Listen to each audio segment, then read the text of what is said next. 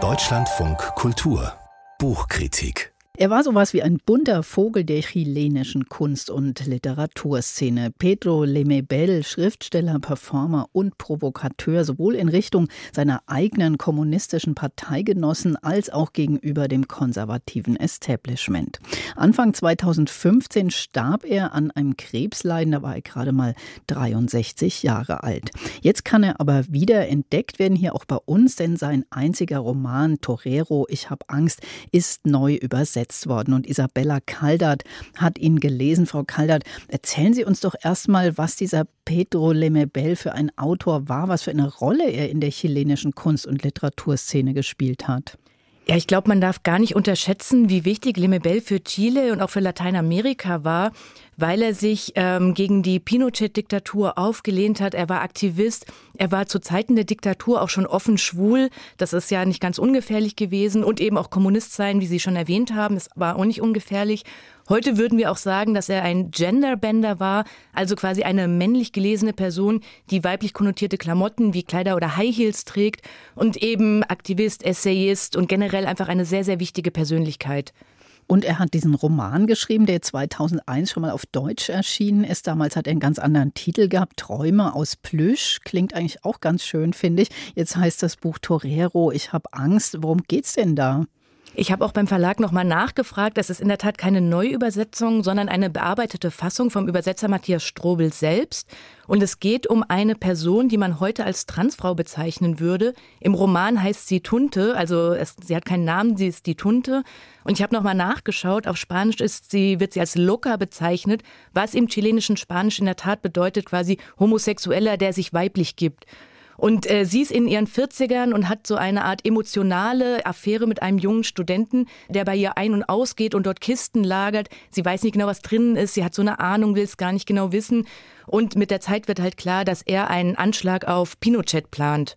Also das bezieht sich dann auch tatsächlich auf historische Ereignisse. Genau, es gab diese, diesen Attentat oder den Versuch eines Attentats 1986 wirklich. Äh, in der quasi in der Widmung, die noch dem äh, der Handlung vorangestellt ist, steht auch, dass äh, Lemebel quasi dem Haus dankt. Also es wird so ein bisschen angedeutet, als wäre er selbst da irgendwie ein bisschen involviert gewesen. Und in einem anderen Handlungsstrang äh, sind wir dann auch ganz nah bei Pinochet selbst, was ich relativ außergewöhnlich fand für diese Art von Roman. Und bei seiner Frau. Das heißt, wir erfahren die Gedankenwelt von dem Diktator und trotzdem schafft es Lemebel, dass er uns nicht irgendwie menschlich näher wird, sondern dass er abstoßend und lächerlich ist. Und genau, und dann haben wir diese zwei Handlungsstränge quasi. Einerseits das Attentat, das vorbereitet wird und andererseits eben der, der Alltag, das Leben von einer Transfrau in diesem Arbeiterviertel von Santiago de Chile. Und wie ist das so geschrieben? Also hat das äh, auch eine große literarische Qualität oder ist das eher so was Appellhaftes, also von einem Aktivisten geschrieben? Das ist überhaupt nicht appellhaft. Im Gegenteil, ich finde es sprachlich sehr interessant. Es ist teilweise sehr überbordend. Es gibt Wortschöpfungen und Wortspiele, zum Beispiel tuntenbunter Schönheitssinn oder ähm, Kakadu-Litanei. Dann heißt es mal, das goldene Netz legte sich auf die Woge der aus Armut kariösen Dächer. Also man merkt schon, da ist eine Leidenschaft an der Sprache und überbordend, ja, blumig manchmal auch, aber das Schöne ist, es ist nie kitschig. Und ach, da möchte ich auch noch mal kurz die, die Arbeit des Übersetzers hervorheben, dass es auf Deutsch funktioniert.